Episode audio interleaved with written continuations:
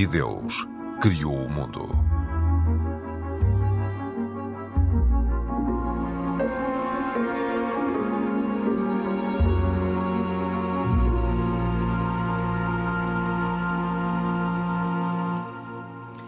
Bem-vindos. Mártires da Igreja são, como refere o Papa Francisco, testemunhas da esperança, esperança que advém da fé e promovem a verdadeira caridade. Para o chefe da Igreja Católica, mártires podem ser bispos, padres, leigos ou famílias.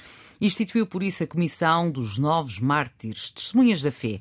Já vamos saber o que é, já que este é um dos temas deste E Deus Criou o Mundo. Eu sou Cristina Esteves e estou com o Mohamed Ibrahim, da comunidade islâmica, Pedro Gil, católico, e Isaac Assor, judeu.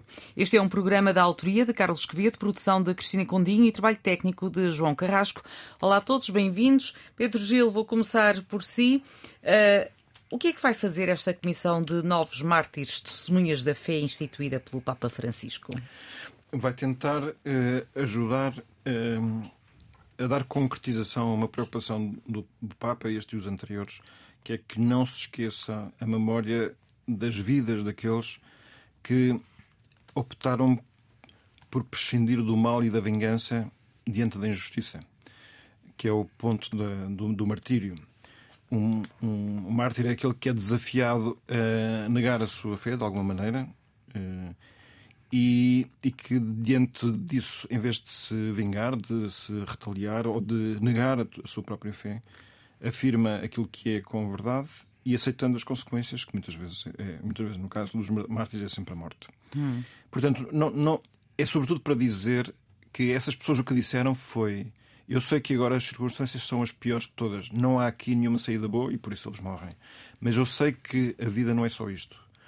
Por isso, quando um mártir dá a sua vida, o que ele está a dizer é atenção que existem realidades para além daquelas que são o nosso cotidiano e aquilo que parecem as dificuldades só do dia a dia. E vale a pena lutar por essa dimensão maior, que é uma dimensão de bem e de verdade. E, portanto, a ideia é, sobretudo, dar motivos para nós, os que estamos vivos, de, com base nesse exemplo, não nos cansarmos das lutas que a vida traz consigo. Não é, de modo nenhum, fazer uma coleção do sofrimento dos cristãos para vir reivindicar maior defesa dos cristãos na ONU ou sequer para clamar por justiça ou vingança. Também se podia eventualmente fazer isso, hum. mas não é esse o, o sentido como em 2025 vai haver, como há ciclicamente, cada 50 anos mais ou menos, a recordação da vinda de Deus feito homem e ter morrido ele próprio, porque ele próprio foi mártir, não é? Sofreu uma morte por causa da, da, da verdade e com isso curou o mundo, pois nós aproximando-se essa data, uma das maneiras de celebrar essa boa notícia de que é que o mundo está curado, ainda que não se veja tudo ainda completamente, é saber que nas vidas de muita gente discreta que ninguém conhece, não aparece nos jornais, há um heroísmo que as leva a pensar que, epá, se for preciso, eu dou a minha vida por, por coisas maiores. Eu não vou negar as coisas maiores só pelo facto de estar ameaçado. Uhum. E nesse, hum, nesse levantamento de nomes, como é, que, como é que vai ser feito o catálogo, o, o tal catálogo, o levantamento de nomes? E são pessoas que podem vir a ser santas? Sim, considera-se como o mártir aquele que sofre a morte. Portanto, é, é o fim de todas as suas possibilidades de existência, que a pessoa aceita conscientemente como preço de salvaguardar coisas que consideram bens maiores. Portanto, é, é um amor às coisas boas que está disponível até para sofrer a morte. Então, essas pessoas são santas. Quer dizer, considera-se não, não é possível maior abertura a Deus e disponibilidade para com Deus e, e das coisas boas do que um mártir. Portanto, obviamente já são santos. Dispensa-se qualquer outra demonstração de que foi virtuoso antes. A pessoa até pode ter sido frágil durante toda a sua vida ou não ter tido qualquer compromisso eh, forte com as, até com, com ajudar os outros e ter sido uma pessoa, enfim, cheia de problemas, mas naquele momento se lhe vier esse ato pleno de generosidade, eh, a Igreja considera isso como o dado definitivo. Eh, faz-se uma, é uma recolha histórica, portanto, dos sítios onde haja notícia de que haja mártires, é recolher informação de quem são as pessoas, as circunstâncias em que deram a vida e depois contar as histórias. Portanto, basicamente, os, os catálogos de mártires são sempre histórias de martírios. É, isso desde, desde os primeiros séculos. Vamos a um exemplo. Não sei dar exemplo nenhum em concreto porque a minha memória não serve, mas uh, no, tempo de, de, do, no tempo dos primeiros cristãos sabemos que não foram poucos, foram até muitos que foram levados até ao Coliseu de Roma e na altura o desporto favorito era ver ou debate ou lutas com gladiadores ou então lutar diretamente com, com as feras. Parece que isso causava uma grande diversão nas pessoas e pobres dos cristãos lá iam sendo alimento dos, dos animais. Não é? Exato. Está com um bocado degradante, mas. Como é que olha para este, para este levantamento que, que vai ser feito de, de, de um catálogo com, com nomes de, de, mártires, uma comissão de novos mártires, testemunhas de fé? Bem, eu. Quem sou eu para, para comentar? Penso eu, uma decisão que é, acho que é uma decisão tomada pelo, pelo Vaticano, correto? É, mas, mas havendo o tal diálogo interreligioso, as religiões podem comentar certo, atos de outras. Certo, mas no judaísmo, no judaísmo a definição de mártires uh, não é bem a mesma coisa. Estamos então a falar, lá. estamos a falar de, de, de, situações completamente diferentes. No judaísmo uh, e principalmente no Talmud, estamos a falar na Torá oral, uh, nós encontramos a definição de mártires como alguém que dá a sua vida em nome de Deus para não cometer três dos pecados cardeais: idolatria, uh, imoralidade sexual e assassinato. Ou seja, qualquer pessoa que se veja obrigada a fazer algo assim é um mártir vai-se matar. E, e negar-se a fazer. E negar... Negando-se a fazer, sofre a morte por causa disso. Sofre a morte por causa disso. Uh, podemos olhar para mártires. Que mártires? Que é que, todos aqueles que foram queimados vivos uh, por não uh, aceitarem o nome de Deus, ou seja, Jesus, como o, como Deus. Claro, claro. Estamos a falar da Inquisição. Sim.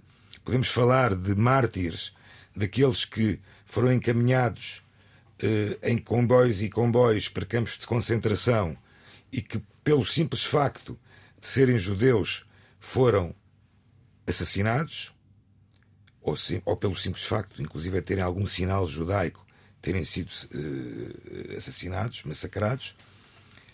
Eh, isto é que é a definição, chamemos de mártires. E no judaísmo temos, temos N histórias no Talmud e, na, e no Midrash, na interpretação rabínica.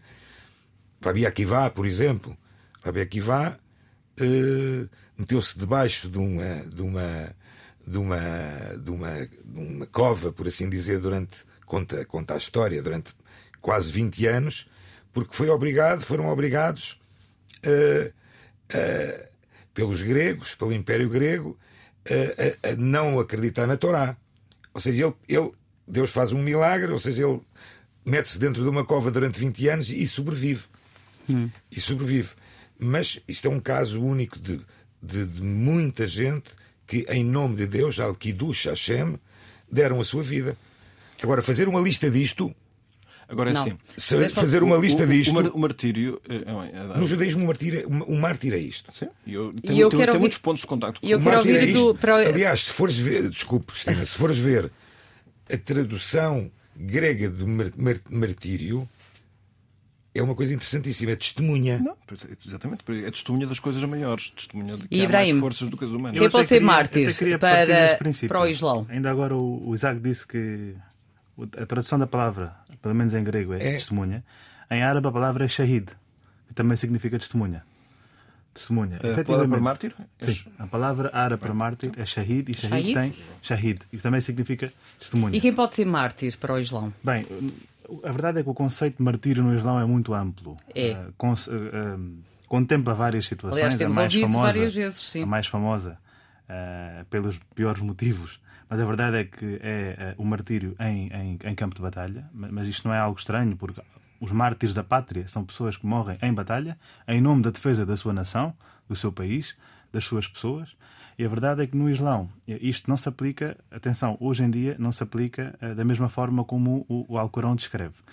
O Alcorão descreve uh, a questão do martírio, e este é o conceito mais, uh, mais alto em, em termos de martírio, que é o martírio em batalha São muçulmanos que morrem enquanto lutam em defesa da sua fé e da comunidade muçulmana. E quando nós ouvimos alguns uh, líderes uh, de, de, de, islâmicos uh, que, que, dizem que consideram mártires alguém que, que é um bombista suicida? Não, é assim. um mártir, como eu disse, hoje em dia nós não temos países muçulmanos. O que nós temos é países com maioria islâmica. Cada um tem as Mas suas leis. que trazem à colação precisamente a religião. A religião. Pronto. No entanto, isto é errado porque a verdade é que. E falam em mártires. Até 1922, eu falo muito desta data porque uh, havia um grande bloco, um grande império, que era precisamente o Império Otomano, que era um império uh, oficialmente islâmico. E por isso só eles conseguiam convocar uh, uma guerra em nome do Islão. E foi precisamente isso que eles fizeram quando aliaram-se à Alemanha para, para lutar na Primeira Guerra, na Primeira Guerra Mundial. Tal foi o, o impacto que isso teve. Uh, que efetivamente tivemos dois beligerantes muito, muito grandes. Diga uma coisa, para os muçulmanos, quando ouvem uh, líderes de determinados países ou determinados grupos uh, dizerem que uma pessoa uh, morreu por ter cometido uh, um ato em que matou variedíssimas pessoas e diz não, que essa é pessoa é, um mártir, é como é que os. Nós vemos isso com repugnância. Os outros muçulmanos olham. Nós vemos com repugnância porque uma pessoa individual não é um mártir nesse sentido. Uh, por ter morto alguém ou por ter entrado voluntariamente em guerra, porque a guerra só é legitimada através de um Estado.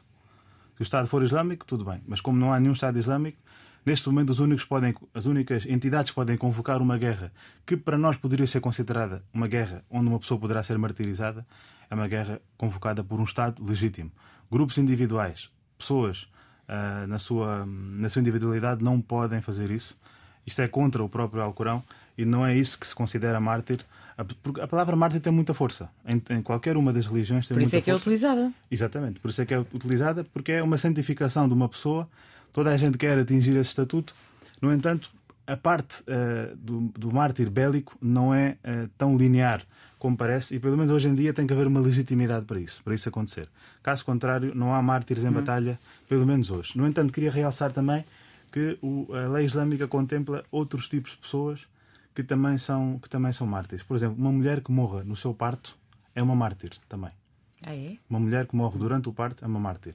Uma pessoa que morre de uma tragédia, por exemplo, num incêndio ou nos escombros de um terremoto, também é um mártir. Uma pessoa que morre de uma doença violenta ou uma doença, uh, como por exemplo cancro, alguém que morre de cancro, também é considerado um mártir. São pessoas que morrem numa morte de, tragédia e uma morte violenta, uh, e aos olhos de Deus são pessoas que atingem também um valor uh, mais santo, porque morreram, não digo sem culpa, mas morreram numa situação um bocadinho ingrata e uh, estas pessoas também são vistas com, com alguma santificação Sim. dentro do Islão. Eu gostava, eu propunha agora uma, uma reflexão a, a todos, olhando para a religião de cada um, uh, para ajudar também a quem nos ouve uh, a, a, refletir e a, e a, conhecer um pouco melhor os vossos locais de culto. De culto. Começando, Isaac, pela Sinagoga de Lisboa, que foi inaugurada em 1904 e foi a primeira a ser construída uh, depois do século XV. É verdade. Uh, Sinagoga Shara Tikvá, Portas da Esperança, uh, que tem, teve a colocação da sua pedra, pedra inicial em 1902 e teve a sua inauguração em 1904. Convém recordar que antes da Sinagoga Shara Tikvá, quando os primeiros judeus começaram a poder regressar a Portugal durante o final do século XIX, muito antes ainda, final do século XVIII, peço desculpa, final do século XVIII, em que vieram autorizados pelo, pelo, pelo reino como estrangeiros. Uh, os primeiros judeus que vieram para Portugal, principalmente para Lisboa, eram judeus de origem britânica ou de Marrocos. E, uh, e tiveram em Lisboa dois ou, duas, dois, dois ou três casas onde haviam sinagogas. Ou seja, já havia individuais que serviam Eram sinagogas, sinagogas, casas. Sabe-se mais ou menos onde é que isso Mais ou menos. Tem-se tem alguma indicação, ali na zona do Caixo de Dré, uma, outra numa zona ali de mais, mais ao início da Baixa. Até que em 1902 começa realmente, um bocadinho antes, até de 1902, começa-se a perceber que existe um movimento acentuado e consegue-se fazer a construção da sinagoga. Aliás, sinagoga esta que é feita por um projeto de um arquiteto dos mais notáveis na altura, Ventura Terra. A sinagoga construída uh, em 1904 numa base inicial uh, muito parecida, muito, muito semelhante ao, à sinagoga portuguesa de Amsterdão. Uh, esta sinagoga inicialmente tinha uma, uma arquitetura um bocadinho diferente do que tem hoje. Por exemplo, a sinagoga começou com um piso superior só para senhoras, só havia um piso para senhoras, e no piso inferior, onde os homens rezam, portanto, os homens separados das mulheres, a colocação de, de, de digamos-lhe, do local onde o oficiante eh, conduz o serviço era, como é em Amsterdão, logo à entrada da porta da sinagoga, mas sofreu alterações. Uh, devo dizer que a maior alteração que existe a esta sinagoga em 1949, depois do, da Segunda Guerra Mundial, uhum. em que havia, houve uma grande afluência judaica, principalmente refugiados judeus que vieram para Portugal nos anos anteriores ao, ao Holocausto, e que a sinagoga, a comunidade israelita de Lisboa, teve que repensar e fazer alterações à sinagoga, alterações estas que ainda são as, as vigentes hoje em dia, com dois pisos para as senhoras, hoje em dia se calhar exagerados, porque não temos tantas senhoras, infelizmente, eh, e um piso térreo para os homens. O culto da sinagoga de Lisboa, podemos dizer que é um culto de origem sefardita, marroquina, eh, com algumas nuances de, de, de algo que se chama Spanish and Portuguese, eh, que é uma coisa muito interessante. O Spanish and Portuguese Liturgy, a liturgia Spanish and Portuguese, é algo que não surge em Portugal. Hum. Surge principalmente nas comunidades judaicas que foram criadas com judeus portugueses que saíram durante a Inquisição. Falamos de Nova York, falamos de Londres, falamos de Amsterdão. Ou seja, quando se diz que a liturgia portuguesa espanhola é, é, é, criada em Portugal, ela não. Ela não nasceu em Portugal. Ela nasceu fora de Portugal, porque não havia judeus em Portugal desde o século eh, 1497. Na verdade, não houve judeus oficialmente até 1822. Oficialmente. Portanto, é uma mistura de. É um mix, por assim dizer. Eh, na história da comunidade israelita de Lisboa, tivemos vários rabinos, vários oficiantes. Eh, aquele que esteve mais tempo, eh, durante quase 50 anos, como rabino da comunidade israelita de Lisboa, foi o falecido meu pai, Rabino Abraão Assor, que também tinha origens marroquinas, portanto, por isso também muito do que ficou numa comunidade que tem cento e picos anos, metade teve um rabino de origem marroquina. Portanto, é, é normal que haja o, um pouco da liturgia, da, da, da, que existe diferenças entre, entre alguns textos, a, a interpretação, existem costumes. Uh, no fundo, a sinagoga Sharet Tikvah, Portas da Esperança, quando ela, quando ela abre, é algo como, mesmo como as Portas da Esperança, porque, porque foi reabrir as portas da esperança de, um, de, de uma comunidade que, que, foi banida, por assim dizer, em Portugal durante, durante 500 eh, anos. Durante Sim. 500 anos. Sim, e depois da Inquisição também. Durante 500 anos. Uhum. 1497 e 1822, 500 anos, não havia oficialmente judeus em Portugal. Outra particularidade interessante. Sinagoga Shara Tikvá, se repararem, está na rua Alexandre Herculano, número 59. Se olharem bem, a sinagoga, a porta principal da sinagoga não uh, está diretamente ligada com a rua.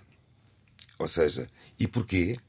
Porque até 1910, uh, eh, e pronto, 1904 abrangeu esta lei, nenhum templo que não fosse cristão poderia ter fachada para a rua. Fachada para a rua. Ouça, nos dias de hoje até até é algo que poderá ser uh, bom, porque em termos de segurança, pelos problemas de segurança que as comunidades judaicas vivem no mundo, mas realmente, mesmo assim, permitiu-se a sinagoga, mas ela tinha que estar escondida. Sim. E diga uma coisa: é, qualquer pessoa pode visitar? Não, Ou tem que haver marcações? Existem visitas guiadas à sinagoga. Uh, o ideal sempre é fazer uma marcação para uma visita à sinagoga. Uh, como se fazem Sim. maioria das sinagogas na Europa e no mundo hoje em dia. Se calhar as únicas sinagogas que não precisam de marcação são as sinagogas em Israel. uh, portanto, a maioria delas começaram à porta fechada. Sim, porque infelizmente as sinagogas são hoje em dia. É uma questão de, por uma questão de segurança, é, não é? As portas fechadas. Essencialmente, uh, segurança. Tem notado uma, um aumento ou uma diminuição da afluência de, de crentes às sinagogas nos últimos anos? Bem. Nomeadamente jovens. Uma coisa é falarmos sobre Portugal, outra coisa é falarmos sobre o. Não, eu estou a falar em Portugal. Em Portugal. Portanto, uh, se falarmos em Portugal, uh, nota-se claramente, principalmente nas comunidades mais visíveis, falo de Lisboa, Porto, eh, Belmonte e agora, inclusive, muito recentemente, uma, uma comunidade criada no Algarve. Eh, em Lisboa, que é aquela que eu frequento, eh, se me pergunta uma grande afluência, um aumento da afluência de jovens, devo dizer que não. Mas diminuiu? Diminuiu? Não, não, ela Está nem, igual. Ela nem, nem aumentou nem diminuiu, hum. porque ela, infelizmente, nos últimos 30, 40 anos, eh, infelizmente, eh, a comunidade israelita de Lisboa, a comunidade judaica, onde eu, onde eu faço parte, e, e meia culpa também para mim, porque sou membro também, eh, não tem tido, nos últimos anos, um grande investimento na educação judaica, e isso tem feito que os jovens, por e simplesmente, não apareçam com, tanta, com tanta regularidade. Muito bem, vamos falar agora da, da sede de Lisboa, Pedro Gil, que é a sede de um bispado desde o século IV. Pois recua, pelo menos para aí, a constituição daquilo que na Igreja Católica é fundamental, que é a constituição de comunidades. Portanto, a fé na, na Igreja não é vivida apenas individualmente, ela depois leva a que a pessoa pertença a uma comunidade toda ela à volta do sacrifício eucarístico, mas é preciso que haja sacerdotes, concretamente haja pelo menos um bispo, que seja aquele que chefia essa comunidade em ordem à celebração dos atos rituais litúrgicos próprios. Acredito que houvesse cristãos desde antes, porque até existe uma tese segundo a qual o próprio São Paulo tinha um plano de vir até, até a Espanha. Há também quem diga que o apóstolo Santiago também andou por aqui. Não sabemos. O que sabemos, sim, com segurança, é que essa bispado diocese se criou no século IV. Um, depois também se sabe da existência de vários bispos na cidade durante o período visigótico, entre os séculos V e século VII. Depois aconteceu no século VIII, como sabemos que Lisboa foi conquistada por muçulmanos até uh, durante cerca de 400 anos, foi assim. E e a boa notícia é que a população cristã pôde permanecer eh, na cidade e nos seus arredores. O que é uma, eh, é uma boa notícia. É uma, acho que é bom reler isto novamente para também, por um lado, Uh, afastarem-se alguns medos que também existem de que de, da fatalidade ou do perigo, chamado, chamado perigo muçulmano. Uh, em relação à Europa, considerando que se os muçulmanos vierem para a Europa quando estão a vir, isso vai ser o compromisso total daqueles que não são muçulmanos. Pelo menos aqui não aconteceu assim em Lisboa. E depois, quando Dom Afonso Henriques retomou a cidade aos muros, o bispo, existia já um bispo, portanto os bispos não vieram quando Afonso Henriques, portanto as comunidades estavam constituídas e era um bispo moçárabe, portanto, é o, a forma de designar cristãos que viviam sob o domínio muçulmano. Quando, com a reconquista da cidade, eh, os cavaleiros que tomaram parte nesta, aquilo que também se chamou Segunda Cruzada, deixaram por aqui um bispo inglês, o que já não é, não sei se é uma boa notícia, estou a dizer isto só com aquele, aquele preconceito eh, provinciano do português do século XXI. Eh, fizeram-se então umas obras de construção da, da, da catedral, o que parece eh, em cima da mesquita antiga de Lisboa. Pronto, não sei se aqui o IBEM é, é um debate uma boa, arqueológico, uma, uma, boa notícia ou não, mas pronto. É um debate arqueológico. Mas enfim, de qualquer forma, nós sabemos perfeitamente é que a sede de Lisboa, sendo representativa da comunidade de Lisboa, não é representativa da Igreja em Portugal e, portanto, eh, ao longo do, do, do tempo no nosso território, eh, foram constituídas várias comunidades à volta de vários bispos e houve dioceses de várias dimensões, ora mais, ora menos. E a parte da história em que foi mais difícil foi durante a Primeira República, em que vários dos bispos, esses sim foram expulsos. Portanto, os muçulmanos não expulsaram os bispos, mas, mas a República levou à expulsão de grande parte dos bispos e foi uma época um bocado difícil, mas foi purificadora porque, é preciso não esquecer, nós ainda estávamos nessa altura eh, na, final, na parte final, etapa final de um período prolongado no qual haveria uma grande complexidade Igreja e Estado e, portanto, esta grande purificação foi importante para, para desligar, desamarrar a Igreja de uma forma definitiva do Estado. E agora falemos da, da mesquita. Ibrahim. Bem, antes de chegar à mesquita, queria pegar aqui um bocadinho o que o Pedro disse e também no que o Isaac disse. Efetivamente, uh, havia muitas mesquitas uh, no período islâmico na Península Ibérica, ainda agora o, o, Pedro falou nisso. Efetivamente, um período caracterizado por bastante tolerância e convivência entre, entre todas as religiões, incluindo a religião judaica.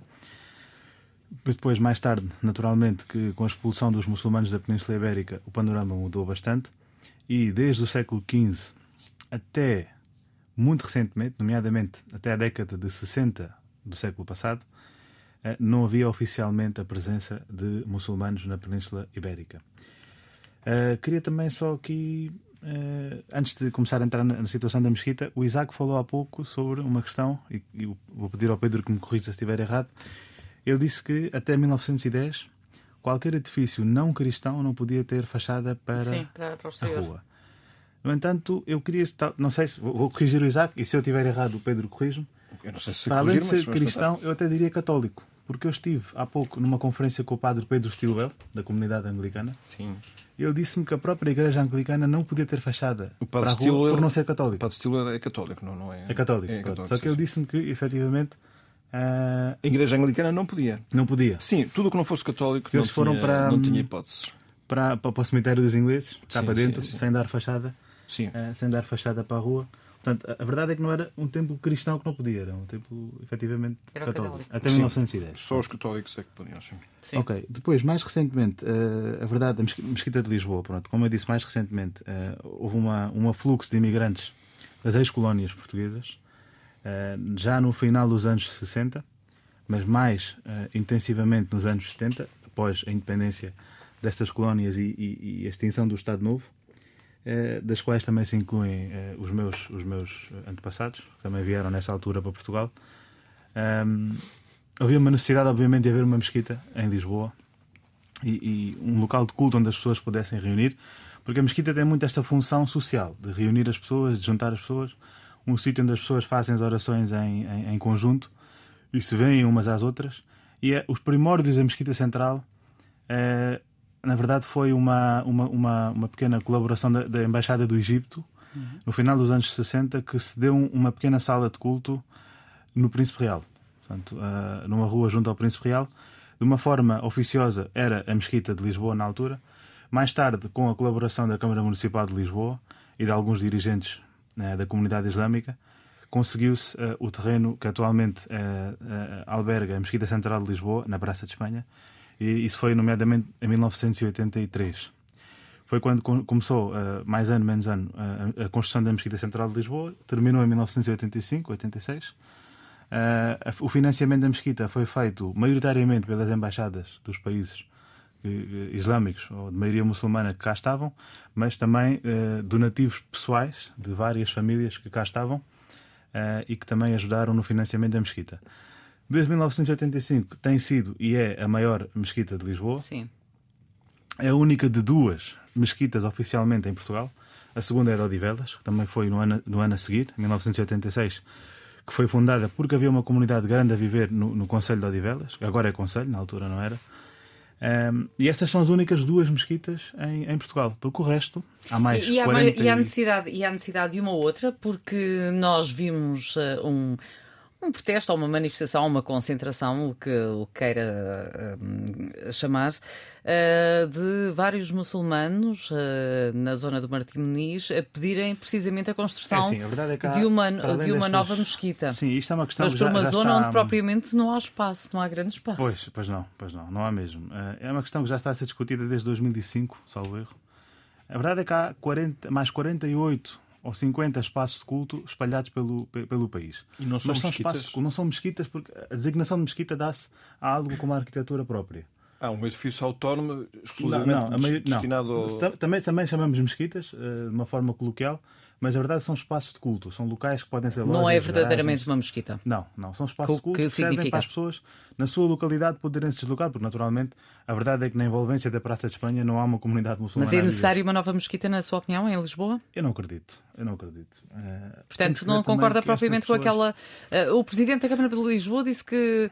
eh, não, não deu uma resposta, É assim, mas. na, na Almirante Reis, se ia na- pensar. Na, na Almirante Reis, desde o Arieiro. Portanto, se pudesse aconselhar o, o presidente da Câmara, o que é que dizia? Eu estive com ele há pouco tempo. eh, Ele também tem uma, uma, uma cônjuge marroquina, né? a cônjuge dele é muçulmana, a mulher dele. Eh, não, eu penso que é uma questão política. E, e a verdade é que os muçulmanos que estão na zona do Martim Muniz são pessoas muito recém-chegadas a Portugal. São muçulmanos provenientes do Bangladesh. A maioria deles não há de ficar em Portugal por muito tempo. Eh, e apesar de eu, há tempos, até, até defendia que houvesse uma, uma mesquita na- nessa zona, porque de uma certa forma relembrava o passado mouro daquela zona, Sim. da moraria, podia ser um contributo à, eh, ao património português eh, também, de uma forma também de encorajar as visitas eh, dos turistas a essa zona. Mas a verdade é que já há bastantes mesquitas. E eu ia dizer, em toda a Avenida Almirante Reis, desde, desde o Arieiro até o Martim Muniz, já há seis espaços, aliás, sete espaços de culto só naquela avenida. Portanto, desde o Arieiro até o Martim Muniz. Só o Martim Muniz tem três, e depois há mais quatro pela avenida fora. Nós não precisamos de mais mesquitas. Nós precisamos é de pessoas que efetivamente compreendem, sabem estar no seu país, sabem respeitar os costumes locais. E nós temos visto. E isso tem que- sucedido ou não com os, os recém-chegados? com os recém-chegados, infelizmente, é de uma forma parcial. Eles não, não, não são, não são muito ah, agitados nesse sentido. São pessoas que têm as suas vidas, trabalham, têm as suas lojas. Os que conseguem trabalhar? Porque há muitos que exato, não trabalham exato, ainda. Exato. Tem, tem, não, não tem sido precisamente muito mal. Mas a verdade é que ainda Mas falta conseguem, alguma... mas conseguem eh, adaptar-se também aos nossos costumes, porque se eu emigrar para um, um país eh, maioritariamente islâmico, eu tenho que me adaptar Respeitar os costumes, sim, e respeitar sim, sim. Os costumes Sim, islâmicos. claramente sendo, que sim. E eh, o não- mesmo, por o exemplo, mesmo tem que acontecer, o mesmo tem que acontecer com toda a gente que chega a Portugal. As pessoas têm que respeitar os costumes do país. Naturalmente, nós, que estamos uma geração muito, muito anterior, que já cá está, aliás, já é portuguesa nas, nas colónias, já temos outro tipo de entendimento e comunicação com o, próprio, com o próprio país. Estas pessoas não têm, até porque são pessoas que não permanecem cá, acabam por se ir embora para países com maior atratividade económica. Eh, E se calhar por isso é que eles não, acabam por não se adaptar muito. Poderá Aliás, ser uma muitos vantagem. imigram mais por questões económicas. Sim, maioritariamente, sim. A maioria desses ca- cas- aliás, até nós, de uma certa forma, eh, tivemos uma motivação política ou económica, eh, mas maioritariamente política, porque já não podíamos estar onde vivíamos, né, naturalmente em Moçambique, em Angola, eh, porque naturalmente Portugal deixou de, deixou de lá estar, deixou de lá ter a sua influência. Sim. Mas estas pessoas mais recentes têm os seus motivos para cá vir, são maioritariamente económicos. A sua integração não tem sido muito má, no entanto, são pessoas temporárias, temos que perceber isso. E o facto de essas pessoas pedirem ou não uma mesquita é uma questão muito política. É bem, e estão Eh, de eu sei que há passagem uma oposição opinião. também da comunidade local para isso acontecer. Mas sim, a Mesquita de Lisboa tem sido, portanto, desde essa altura, desde 85, a principal mesquita em Portugal. Recebe as suas visitas, tem momentos também de eh, recepção de figuras de Estado. Já lá estiveram Sim. bastantes presidentes eh, da nossa República, primeiros ministros, presidente da Câmara Municipal. Temos uma boa ligação com o Estado, com o Governo, eh, muito proximamente também devido à, à- ao bom trabalho que, o- imã da, Mesquita Central de Lisboa, Sheikh Munir, faz. Eh, e tem sido, portanto, desde essa altura, o nosso principal local. Muito bem. Uh, Pedro, eu gostava que, que, de que fizéssemos agora uma, uma reflexão. Estamos uh, sensivelmente a, a sete minutos uh, do fim do programa, mas eu, eu gostava de ouvir o seu comentário um, a uma declaração do arcebispo de York que referiu ao sino geral que a oração do Pai Nosso tem conotações patriarcais. e que o início da oração pode ser problemático, é o que alega. Uh, e eu pergunto-lhe um, qual é a sua opinião, porque uh, estas palavras são recitadas há mais de dois mil anos. Sim, estamos a falar de um arcebispo anglicano, não estamos a falar de um, de um, arcebispo católico, em todo o caso. O tema que levanta é um tema interessante. Uh, ele diz que eu sei que a palavra pai é problemática para aqueles cuja experiência de pais terrenos foi destrutiva e abusiva e é para todos nós que trabalhamos demais devido a um controle patriarcal opressor da vida. Nós aqui, pelo menos, não estou a encontrar. Hum... A, a, questão é que diz. Hum, a questão é o Pai Nosso, não é? O Sim. início da, da, da oração. Uh, e, e, hum, e, o que, uh, neste caso, também se defende é que se deixe de referir a Deus. Uh, como, como ele, pois, como ele e que sejam usados os termos neutros em relação ao género. Uh, eu pergunto-lhe também um, se a sociedade, a Igreja, beneficia com, com estas opções ou com estas reflexões. Quer dizer, eu acho que. A Igreja, a sociedade sim, em geral. Sim, não, não, dizer, refletir e pensar é sempre bom. Eu acho que e decidir. Isso, isso é sempre bom. E decidir para um lado decidir, ou para o outro. E, e, decidir para um lado ou para o outro conforme o critério. Assim, quando nós... Referir a Deus como um, de um modo neutro. Nós temos de primeiro achar, perceber que Deus é Deus, não é, não, não é homem. Nem homem nem é mulher. Nem homem nem mulher. Por outro lado, nós também devemos eh, considerar que a linguagem que o próprio Jesus eh, usou, ela é vinculativa. Portanto, nós, não fomos nós que inventámos estas palavras, foi o próprio Deus feito homem. Claro que ele sabia que que o pai não era homem e, portanto, mas usou a expressão pai. No, no livro sobre Jesus de Nazaré, de, de Cardel Ratzinger, há uma reflexão precisamente sobre isso que eu acho que é muito interessante. Porque ele diz: Nós não, não sabemos as razões todas pelas quais Jesus, ou não melhor, se nos foi revelado que o Pai, em Deus, a pessoa do Pai se chama Pai e o, Jesus se considera filho e o Espírito Santo, o Espírito Santo. Foram nomes dados, recebidos e, portanto, não somos nós que podemos alterar assim de repente. Ao mesmo tempo, o que ele dá uma consideração interessante é não faltam divindades femininas, mesmo à volta da Bíblia, e nas divindades femininas a ideia é sempre de uma, uma grande fusão de nós com a divindade, não é? Uma, que se assemelha muito à forma como hum, a maternidade envolve a pessoa, não é? Enquanto que a paternidade dá sempre aquele, aquela relação de, de, separação, de alteridade. Isto é, que uma, não, uma, uma entidade não subjuga a outra. Portanto, a paternidade aqui também dá a entender, quando dizemos que Deus é o Pai, é que Deus não nos vai envolver ao ponto de extinguir a nossa personalidade. Sim, mas a questão aqui é: o início da oração pode ser problemático, como alega o arcebispo de York? Para, as pessoas que estiverem muito, muito, muito penetradas por ideologia igualitária, dizem que diz que sim, mas isso eu, eu não tenho esse problema. Mas eu, já, esta discussão eu já a vi referida várias vezes e não me estranha que haja, nesta, nesta atitude de revisão até da literatura à custa de alguns supostos valores modernos, há muita gente que o quer fazer. Eu acho que é uma diversão inconsequente e que vai ser uma moda muito passageira, mas pronto, temos que. Quer fazer um breve comentário? Só muito rapidamente. Eh, o Islão não, não especifica, eh, não, não deixa o termo pai ou mãe para Deus, eh, precisamente para evitar esta, esta questão. Deus tem o nome Allah, Allah é a palavra árabe para Deus, e é um nome sem género, portanto, é um nome que nem sequer se coloca no masculino ou no feminino, é um nome completamente sem género, precisamente para evitar estas questões. Apesar de nós até considerarmos Deus como não temos aquela questão da, da, da, da trindade, nem, nem de ver Deus como, como pai e como filho.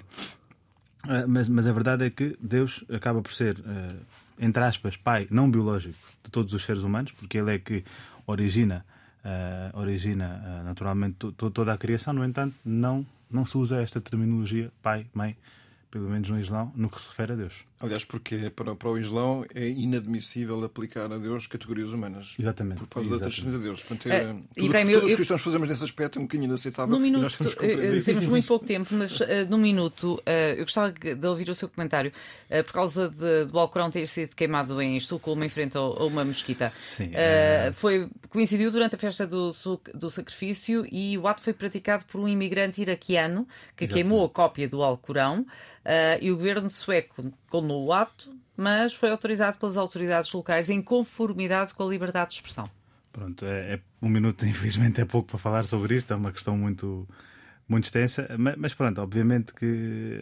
Aliás, é triste que a maioria dos países nórdicos já tem um histórico bastante uh, longo de, de, queimar escrituras sagradas. Aliás, há cinco meses houve outra, outra demonstração que aconteceu uh, na Dinamarca, em, em Copenhague. Uh, um senhor chamado Rasmus Paludan, que também queimou o Alcorão.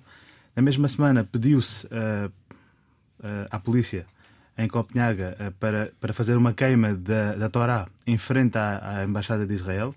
O mesmo não, acabou por não acontecer. Mas é, é triste ver isso porque a verdade é que temos que a, a linha entre a, a, liberdade de expressão e o respeito pela, pela, por aquilo que é sagrado para alguém é uma linha muito fina. Mas eu, eu, eu gostaria só de deixar uma, uma, uma pergunta muito, muito pertinente para estas situações. Se efetivamente a Suécia, ou o reino da Suécia, eh, permite, e, e, em nome da liberdade de expressão, de queimar escrituras sagradas, eh, e, e a polícia também protege. Aliás, o dinheiro dos contribuintes está a financiar, porque se a polícia está lá eh, o dinheiro dos contribuintes suecos está também a, ajudar que isso aconteça, a verdade é que insultar o rei sueco uh, é um crime e poderá dar dois anos de prisão. Porque é que aí nós não temos liberdade de expressão. Na França, por exemplo, uh, insultar, uh, ou, pisar ou queimar a, a, bandeira da França também é um crime que dá seis meses de prisão. São os símbolos da O mesmo acontece na Dinamarca, o mesmo acontece na Alemanha.